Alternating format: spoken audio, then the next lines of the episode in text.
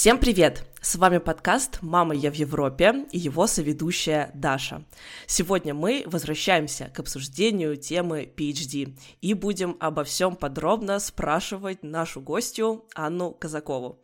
Анна — обладательница степени PhD в области вирусологии, ныне научный сотрудник фармацевтической компании и по совместительству автор блога об учебе и стажировках за рубежом Study Grants в Telegram и Instagram и консультант по поступлению на программы магистратуры магистратуры и PhD в зарубежные вузы. Ссылки, как всегда, вы найдете в описании к этому эпизоду. Аня, привет!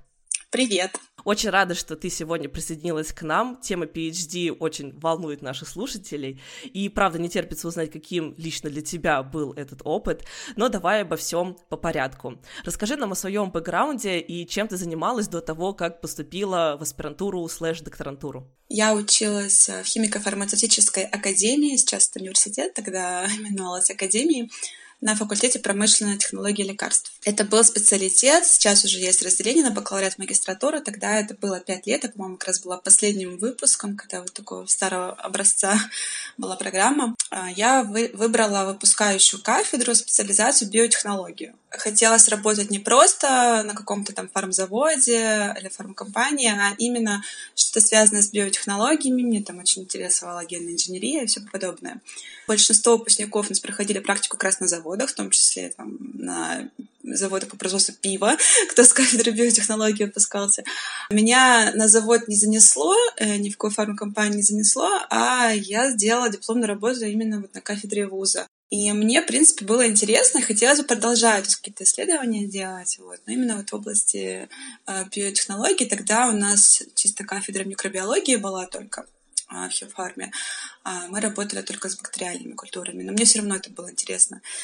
А потом я хотела все-таки устроиться в фармкомпанию. В Питере начинали строить в особой экономической зоне а, различные производственные комплексы, компанию туда заселять. Мне не хотелось уезжать никуда, не в Москву в том числе, потому что я сама как раз иногородняя в Петербург приехала учиться из Северодвинска, влюбилась в город, и мне хотелось тут остаться.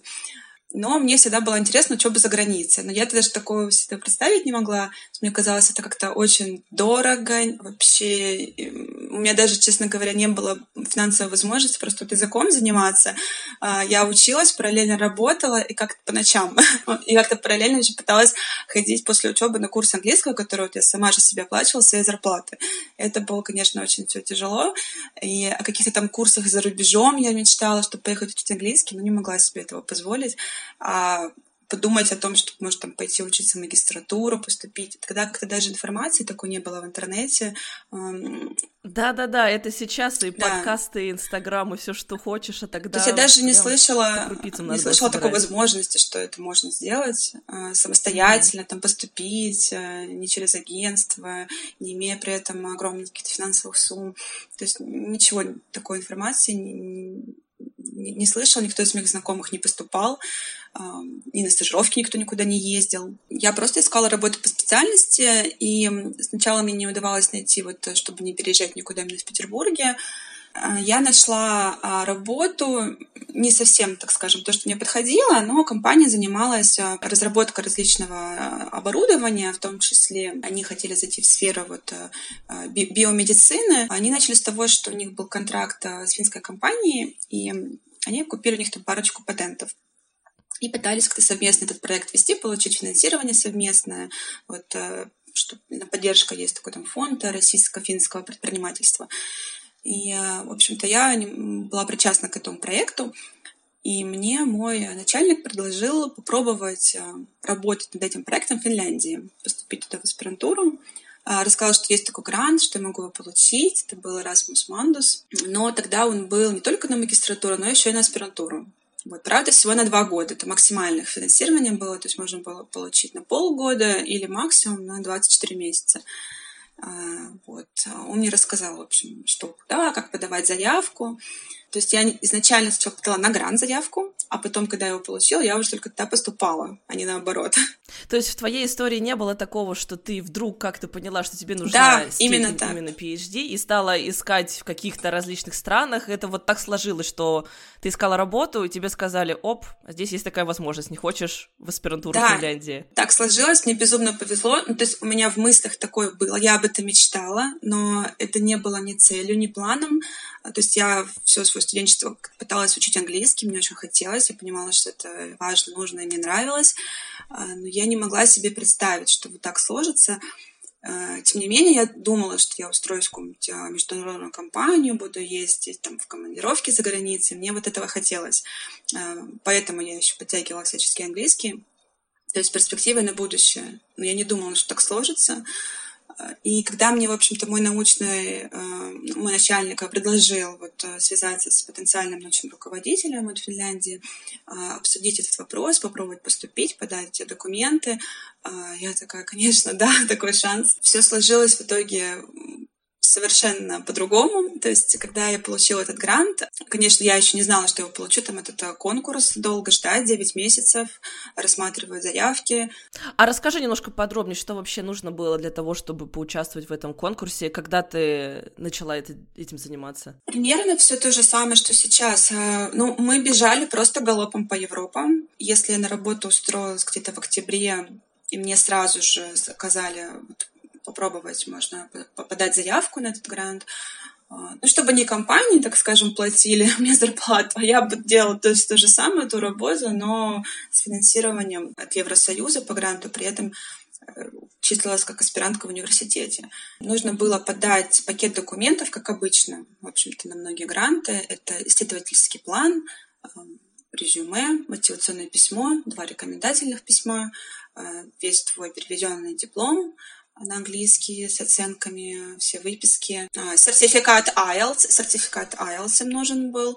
Еще приглашение от хоста, то есть от твоего научного руководителя, отдельно такое пригласительное письмо. Какие-то там многочисленные вопросы, анкета, онлайн-анкета, уже как-то весь пакет документов загружаешь. То есть. Ань, а можешь чуть подробнее рассказать про исследовательский план? Просто когда я и Настя поступали на наши аспирантуры, у нас такого вообще не было в пакете документов. Мы поступали, так скажем, как на работу. А, была вакансия, ты на нее подаешься, проходишь интервью, да, тоже присылаешь рекомендательные письма, там, свое CV, диплом, но исследовательский план, он как бы уже был за тебя заранее сформирован, и ты либо с ним соглашаешься, либо нет, ну, естественно, дальше корректируется.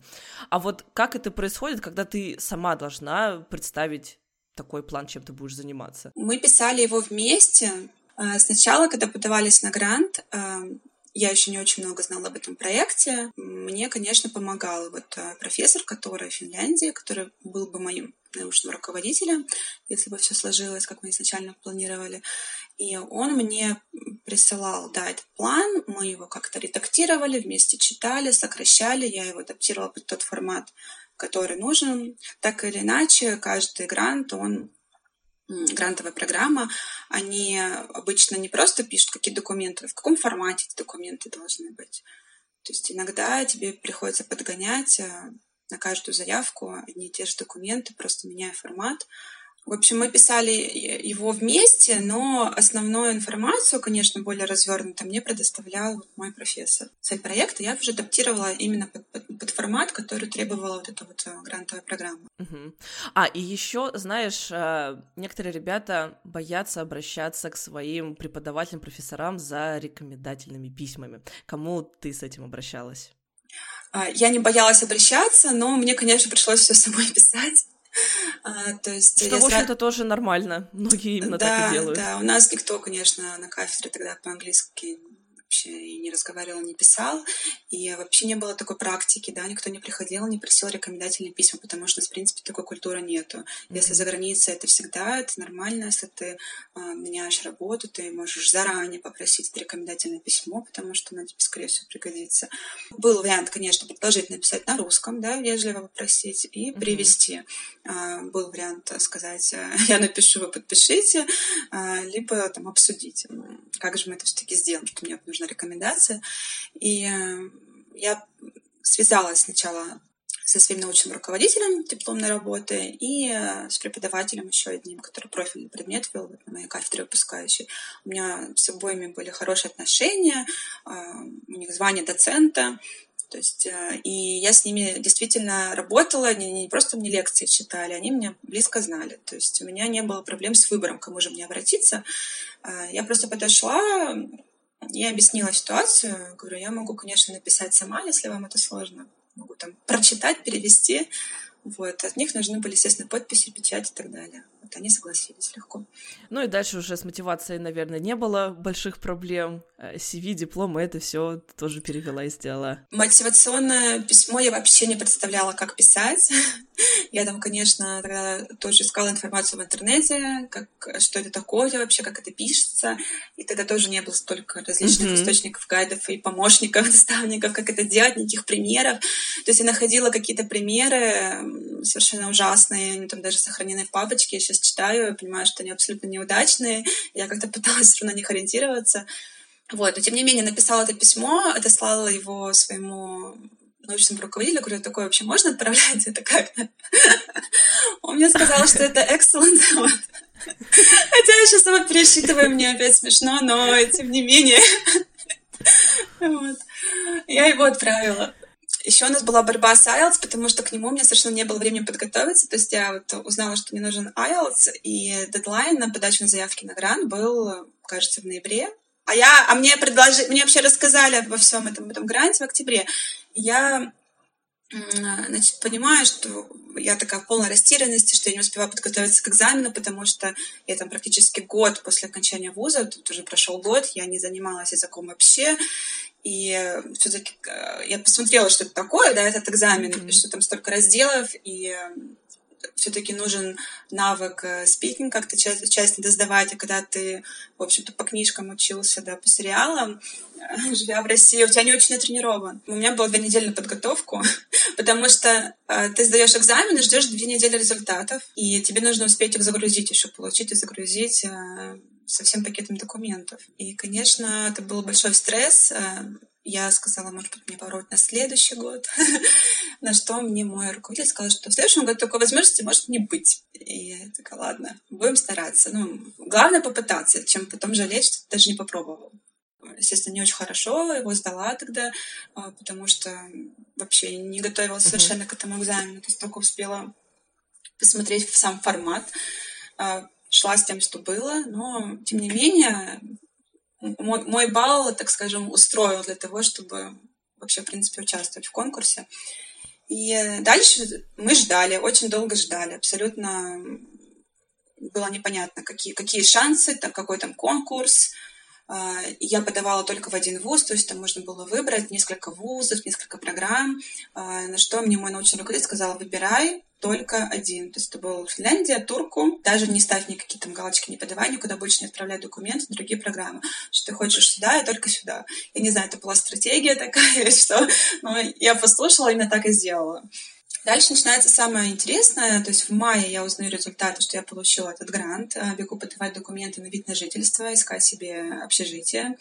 Аня, а у тебя не было никакого интервью, то есть ты только подала заявку, долго ждала результат, и в мае тебе сказали, что вы получили грант? Именно с Erasmus Mundus тогда не было никакого интервью. Я подавала заявку на максимальный срок, то есть для аспирантуры разрешалось э, максимум, сколько, насколько они могут дать финансирование, это uh-huh. от э, 6 месяцев до 24. Я подавала на максимум, что мне нужно 24 месяца. И мне тоже было совершенно непонятно, что же я буду делать дальше. То есть даже если я получу грант, а, а дальше как? Ну, за два года ты точно ничего не сделаешь, то есть какую-то часть только работы. И я уже тогда им писала письма, спрашивала, а что делать, куда дальше еще подавать? Я понимала, что подача документов это долго, надо подавать за год. И уже тогда я начинала волноваться, на что мне отвечали, что я буду сама уже самостоятельно искать финансирование, это уже э, мои проблемы. Я тогда даже тоже не знала, когда я подавала документы, то есть насколько мне дадут. И вот, к счастью, мне дали на максимально возможный период, на 24 месяца. Единственное, что у меня было общение, естественно, с моим научным руководителем, то есть еще до подачи всех документов. Мы постоянно с ним а, по почте переписывались, что чуть ли не каждую неделю. И в аспирантуру ты поступала после того, как узнала, что получила грант? Или во время ожидания? После, да. Вот это был интересный, необычный порядок действий, потому что сейчас так не происходит. Мне не нужно было бы поступать в аспирантуру до подачи, да, чтобы иметь возможность подавать эти документы, участвовать вообще в этом конкурсе. А мы подавали, кстати, еще на один грант, да, когда отправила эту заявку, еще есть грант СИМа, и сейчас его уже переименовали по-другому, но многие до сих пор его так называют, потому что много лет под этим именем просуществовал. А, они дают финансирование на год это от правительства Финляндии, тоже для проведения исследований, в том числе в аспирантуре. И ты можешь начать тоже аспирантуру или продолжить по этому гранту. И мы с моим профессором, э, который в Финляндии меня приглашал, тоже подавали эту заявку. То есть это было тоже зимой, и была надежда, например, что если я раз Мандус не выиграю, то, может быть, Сима. Mm-hmm. Вот. Но, кстати, по Симу мне пришел тогда отказ, а Мандусу положительный ответ. И я приехала, получается, в конце августа, и в сентябре а, началась подготовка подачи документов в аспирантуру. Причем там был прием документов не конкретно в сентябре, а позже, как-то осенью, октябрь, по-моему, и в ноябре только зачисление. То есть я уже начала работать, у меня уже начала получать грант, но в аспирантуру официально я поступила в ноябре. И мне сказали, что, в принципе, если у тебя уже есть финансирование, ты получил этот грант, то не стоит переживать, ты точно поступишь. И поступление тогда было без каких-либо вступительных экзаменов, то есть фактически тот же самый пакет документов, который uh-huh. нужно было немножко переписать под их формат. Но мне пришлось переписывать полностью исследовательский план, и вообще было много изменений, когда я приехала, и мы встретились с этим профессором вживую. А, у меня поздравил с получением гранта, с прибытием, и сказал, знаешь, а, тут такое недоразумение произошло. Мы, в общем-то, ждали, ожидали получить уже финансирование на наш проект, а, но не получили. Поэтому проект не состоится. Но раз ты уже тут, и у тебя уже есть грант, и ты такая замотивированная и амбициозная, то давай мы что-нибудь тебе подыщем, чтобы ты могла остаться и продолжить работать. И он мне предложил пойти в отделение вирусологии. В общем-то, мне показалась вирусология интересной, это опять что-то приближенное тоже. А тут мне химия как раз не очень интересовала, все, что связано с микроорганизмом, мне было интересно. И мы сходили, посмотрели сами лаборатории, меня очень впечатлили, сходили туда на собеседование, он меня представил. А, вот, прошло интервью, потом он прислала документы. Они сказали, что подумают, потому что, конечно, все очень заманчиво интересно, но они тоже не знают, какой у меня опыт и что, я, что они могут мне предложить, какой проект, чтобы мне подходил. Как раз тогда у нас сменился в отделении начальник департамента, он э, приехал из Хельсинки буквально там две недели до моего прихода к ним. И он говорит, я еще сам не в курсе, что тут происходит, какие проекты. И надо все это было, чтобы быстро придумывать, потому что непонятно, что мне делать, возвращаться обратно, отказываться от гранта, или они меня возьмут. Была вот такая ситуация. А, но все сложилось э, очень здорово. Мне предложили проект, который, может был не очень интересен, но я была рада, что я попала именно в отделение вирусологии, потому что мне сама тема заинтересовала, мне очень понравилась лаборатория, люди. Мы изменили проект, но, в принципе, это тоже осталась тема, да, био, би, биомедицина. Мы выяснили, что условия гранта довольно гибкие, что мы можем менять проект, и все, в принципе, вот удачно сложилось. То есть я поступила, вот поэтому мы переписывали план, мы поменяли тему, мы переп, полностью переписывали исследовательский план, а сколько всего длилась твоя аспирантура по вирусологии? Это все очень сильно затянулось, практически на 6 лет. Фактически я проработала 5 лет. То есть в 2013 году осенью я начала, и PhD защитила в 2019. Я успела на год сходить в декрет между этим. Так случилось, что на третьем курсе моей аспирантуры э, я забеременела, вышла замуж и оформила декретный отпуск. В Финляндии он достаточно короткий. Вообще у них оплачиваемый декретный отпуск это 9 месяцев. Из 10 месяцев они уже в ясли детей принимают. Вот. Ты можешь подольше посидеть, а можешь выйти. Многие выходят на работу уже, когда ребенку около года. А я тоже вышла, когда дочке было 13 месяцев потому что я понимала, что даже если я еще немножко посижу, а, мне будет тяжелее потом возвращаться, и нужно уже все доделывать. Я по максимуму пыталась сделать все лабораторные эксперименты, пока не ушла в декрет, и думала, что в декрете я буду писать статьи, и как-нибудь там быстренько, параллельно, параллельно опубликую диссертацию. Да, так не работает. Спустя год перерыва я вернулась э, с таким настроем, что нужно как можно быстрее, скорее уже все опубликовать, последние две статьи и приступить к диссертации. У тебя были обязательства по количеству статей, которые ты должна выпустить до защиты? Да, у нас было правило, что у тебя должно быть не менее трех публикаций. Угу. Тогда ты можешь писать диссертацию. Но третья публикация должна, не обязательно должна быть опубликована, она может быть просто submitted, uh-huh. и ты можешь ожидать uh-huh. решения, и а, в том форме, в которой она у тебя сабмитит, ты можешь ее опубликовать в диссертации, а потом, потом обязательно, конечно, нужно завершить, чтобы она была опубликована в журнале. Вот. Но это уже можно делать после защиты. То есть все понимают, что этот процесс длительный, там все эти ревизионы, исправления могут полгода, и год идти. Это правда. Тут навстречу. Да. да. Но, тем не менее, первый автор, либо ты в половине публикации, второй автор — это главное требование. Без этого ты не можешь э, не писать диссертацию, не защищаться. Угу. Аня, что же у тебя было с финансированием после того, как два года Erasmus Mundus истекли? Uh, ну, мне сразу же мой научный руководитель еще в первый год дал понять, что, конечно, на два года финансирование хорошо, но два года быстро пролетят, и нужно уже сейчас начинать подаваться на всевозможные гранты. Вот этим я и занималась. Я каждый год подавала там, по 5-6 заявок на гранты, которые подходили. В том числе у нас в университете очень много было таких микрогрантов на 3-4 месяца, на которые можно было по два раза в год подаваться. У меня постоянно менялись источники финансирования. Длительно у меня был контракт, то есть мне мой научный руководитель сделал контракт, платил как зарплату. Когда я получала какие-то гранты, я переходила на гранты, и вот это постоянно такой круговорот. Аня, еще все-таки интересно узнать, как же для тебя проходили, наверное, первые, особенно два года, потому что по своему опыту, мне кажется, первый год ты вообще еще мало чего понимаешь, что вокруг тебя происходит, пытаешься какие-то статьи читать, пытаешься какие-то эксперименты делать, но еще до конца не понимаешь, куда оно тебе все это приведет. А в твоем случае у тебя еще такая смена небольшая, да, произошла, то есть ты изучала биотехнологии, перешла в вирусологию, это, наверное, все-таки отличалось от того, чему ты обучалась в России, и после университета ты попадаешь сразу в аспирантуру. Насколько для тебя это было сложно или ты быстро втянулась э, в научную деятельность? Это было очень сложно, я очень страдала первые два года. Мне казалось, что между мной и там, коллегами, кто закончил магистратуру, кто финны. А, между мной и ними какая-то огромная пропасть в уровне образования, понимания вообще, что происходит. У них у всех идеальный английский был, они там еще бакалавриате читают не какие-то старинные учебники, а актуальную научную литературу, и кто-то там уже публикации в магистратуре делал, то есть бывает такое. И мне было очень тяжело, плюс новая, да, новая сфера, я абсолютно ничего не умела, то есть это работа с клеточными культурами в стерильных условиях, с вирусами, и э, я всему училась с нуля, было очень тяжело. То есть было тяжело очень вникать, и как-то проект постоянно менялся, и нужно было осваивать очень много новых методов. И мне это, конечно, очень помогло сейчас в работе.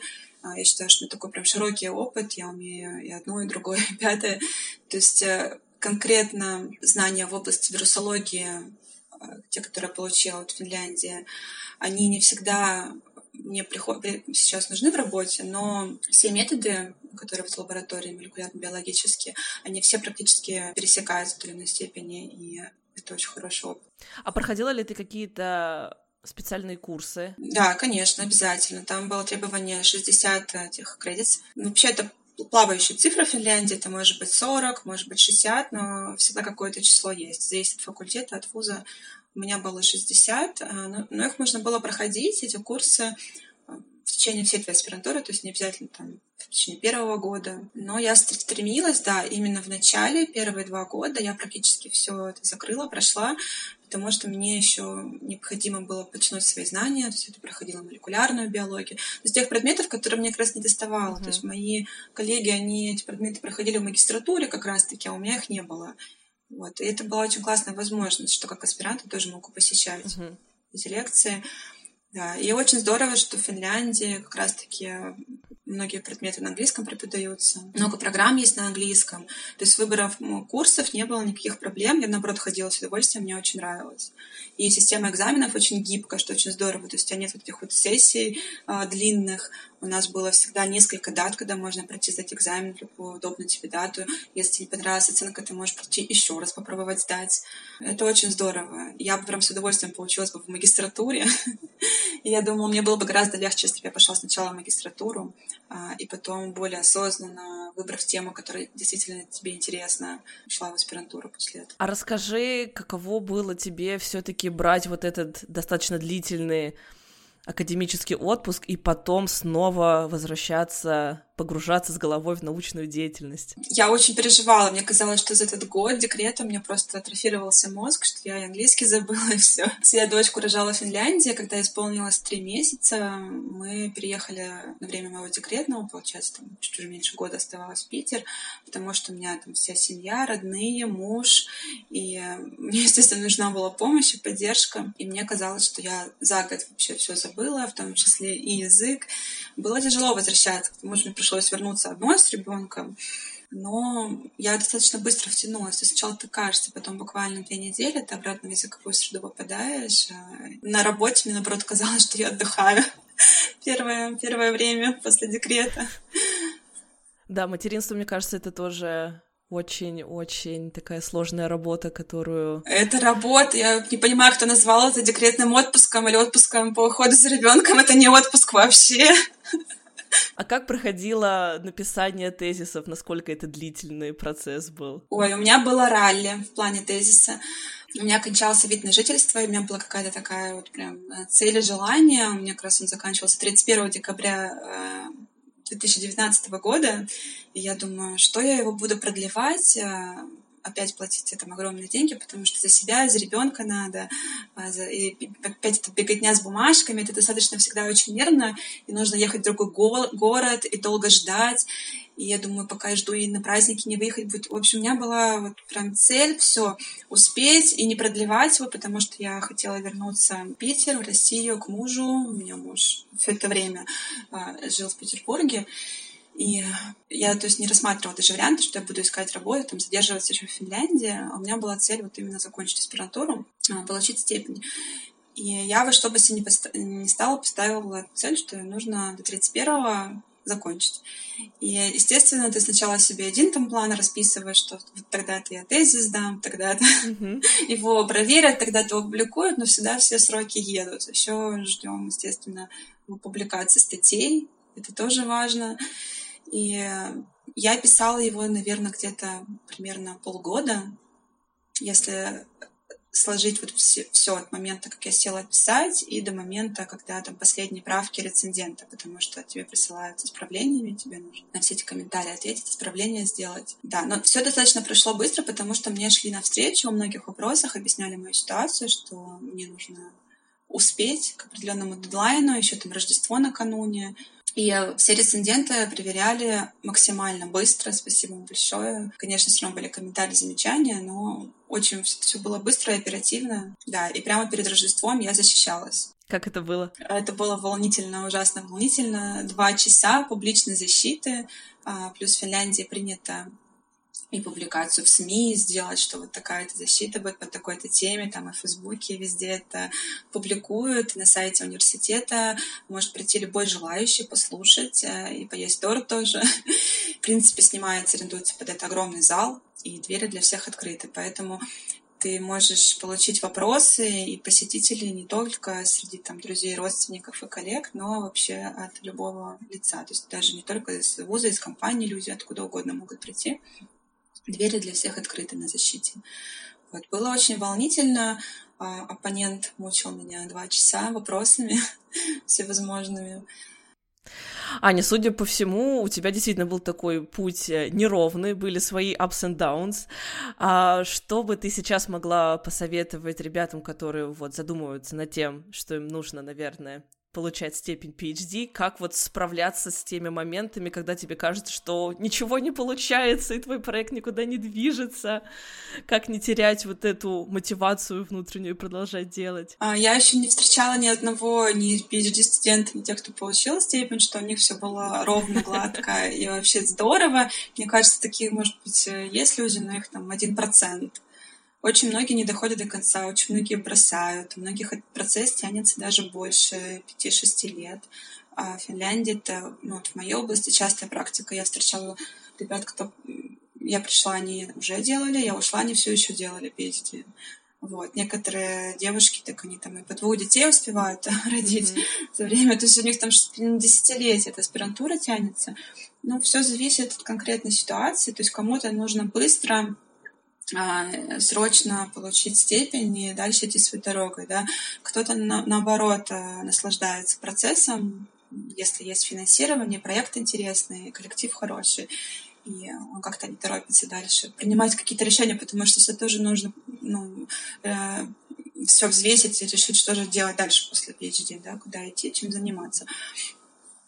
И работу искать а, тоже, может быть, не все так просто в какой-то узкой uh-huh. сфере. Вот, например, в Финляндии есть такая проблема, что там много исследователей, много людей со степенью, и страна маленькая, компаний не так, может быть, много, куда можно пойти, если не академия, то в какую-то компанию, допустим, с PhD в математике. А, и люди иногда не могут найти работу, именно подходящую им по уровню, должность по квалификации в какой-то узкой-узкой сфере. Если дать какой-то совет, то я думаю, что нужно идти более осознанным, более подготовленным в аспирантуру. Скорее всего, даже лучше сначала где-то поработать после той же магистратуры, чтобы понять вообще, что тебе больше интересно, что тебе нравится, и более осознанно выбирать проект которым ты будешь работать не один год, тогда это пойдет с большей пользой. И вообще стараться таки заранее определиться, ты будешь в академии оставаться, или ты хочешь в индустрии идти, потому что если ты хочешь идти в индустрию, возможно, тебе и не нужно PhD.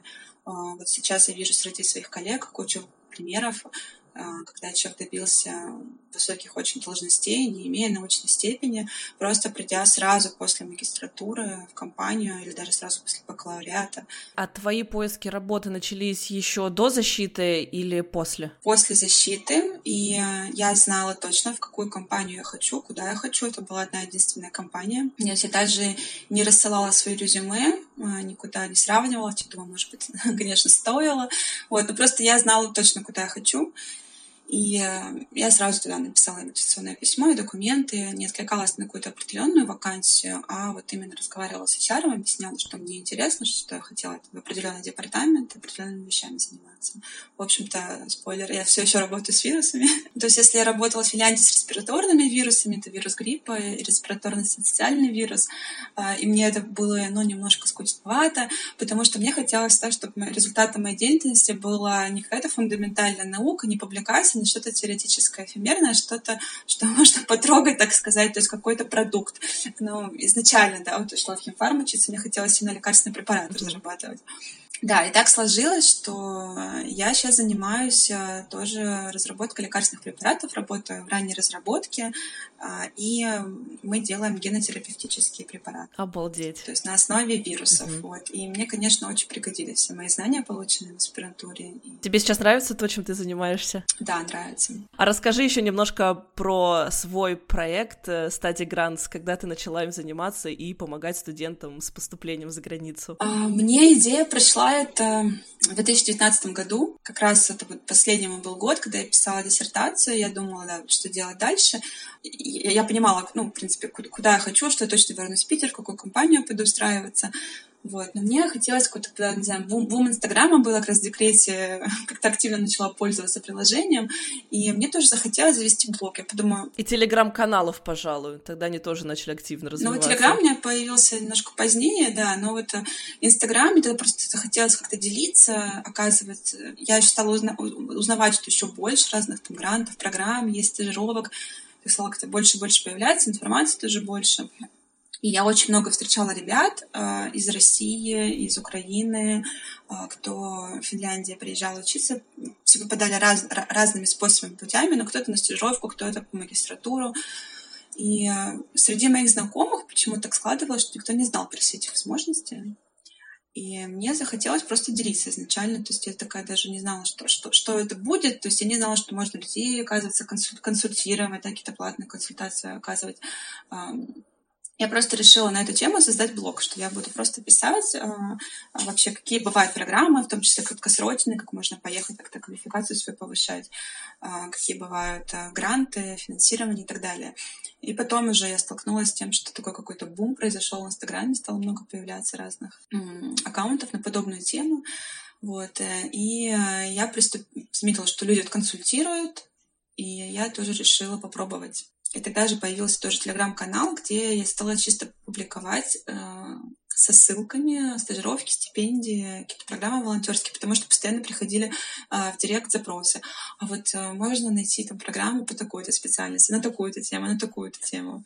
Ну, плюс Инстаграм такой формат еще, где неудобно прикреплять ссылки. И даже был момент, да, когда мне было выгорание, естественно, после диссертации. Мне кажется, просто с этим каждый сталкивается, когда ты долго-долго работаешь э, над диссером, и потом это все защита, просто очень нервный процесс. Э, нужно как-то немножко отдохнуть, наверное, переключиться. Вот, я в тот момент переключилась как раз-таки на Study Grants. То есть, когда я вернулась в Питер, первые полгода, еще началась эта пандемия, непонятно было вообще, как дальше жить. А, все закрылось, сады закрылись, везде все закрылось. Я сидела дома с ребенком и как раз занималась поначалу вот этим только проектом. И только спустя полгода я поняла, что нужно мне скорее возвращаться обратно в лабораторию, потому что тоже большой перерыв в работе, это не очень хорошо. Сейчас к тебе можно обратиться с запросом помочь в подборе программы, подготовить документы? Да, сейчас ко мне можно обратиться с запросом. Единственное, что я сейчас э, все-таки работаю пятидневку, 40 часов в неделю на своей а, основной работе, и э, с Антигрант я уже менее активно занимаюсь, то есть это какие-то не очень частые консультации и подборки, да, но тем не менее по выходным, в свободное время я помогаю. Угу. Мне кажется, особенно как... если кому интересен э, тоже, кому интересна вирусология, биотехнология или направление именно Финляндии, то точно стоит обратиться к тебе. Да, я как раз и люблю брать э, людей, кто больше вот из моей сферы, потому что мне гораздо проще таким э, людям подредактировать резюме, что-то посоветовать, помочь э, больше именно в этом направлении все-таки опыта и понимания, да.